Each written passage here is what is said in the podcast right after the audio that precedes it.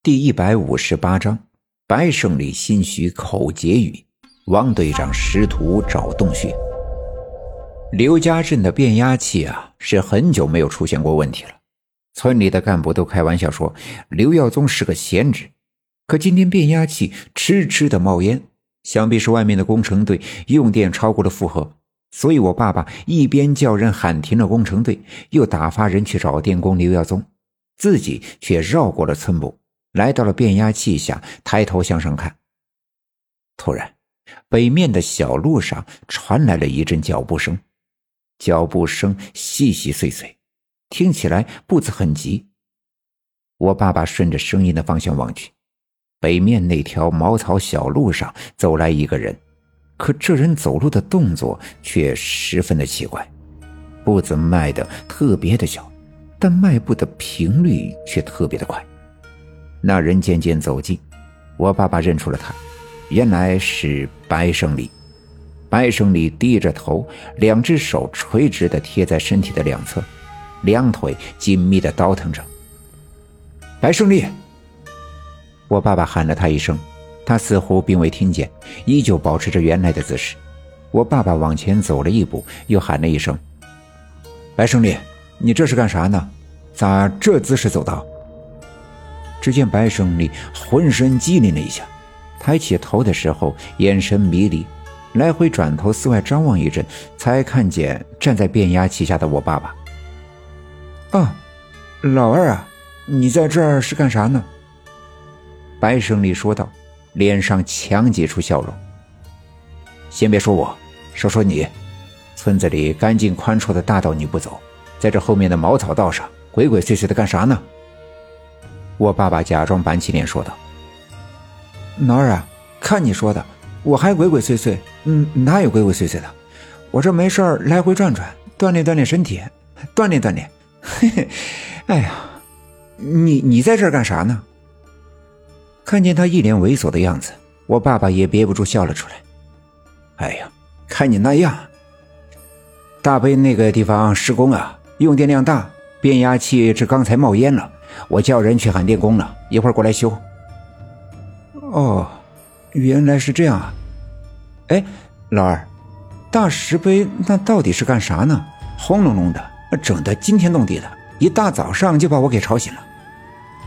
啊？大早上把你吵醒了？你家在下队，这么远都吵着你了？那你昨晚是在哪睡的呀？我爸爸问道。白胜利见自己说走了嘴，一时间乱了阵脚，支支吾吾的言语混乱。啊，我，我我我我是我是说，那那啥。我爸爸见他一脸窘相，心里便明白了。大清早的从东面往西走，并且没走村里宽敞的大路，却出现在这北面坎坷的茅草道。况且，他跟村东的刘玉梅之间的事儿呀。在刘家镇里早已成了公开的秘密。看他这支支吾吾的样子，脸一红一白，想必是昨晚就在那刘玉梅家过的夜。如此说来，刚才带人去刘玉梅家的时候，看见他们家大早晨的还拉着窗帘，原因便可想而知了。正在这时，刘耀宗和施工队的两个电工绕过村部的房子，来到变压器前。刘耀宗那点本事，在施工队的电工面前是小巫见大巫，也不敢多说，乖乖的把手里用来拉变压器电闸的胶木杆子递到了人家的手里。他们接过杆子，拉下了电闸，身手敏捷的爬上了变压器，从腰里拿出钳子，麻利的拧下了接在变压器上的电缆线。没几分钟，电路修好，推上电闸。村部门口大石碑处的机械又轰隆隆的响起。我爸爸又前前后后的巡视了一番，安排了几个小分队员在工地周围维护秩序，免得那些闲得出屁的村民和淘气的孩子乱闯，影响施工是小事，别伤到人才是大事。安排好一切，时近中午，我爸爸觉得有点饿，便背着手往家走。路过李文丽的小卖店的时候，便推门走了进去。这一来是想买一把挂面，中午回家呀，让我奶奶煮了吃。二来是想看看白小娟。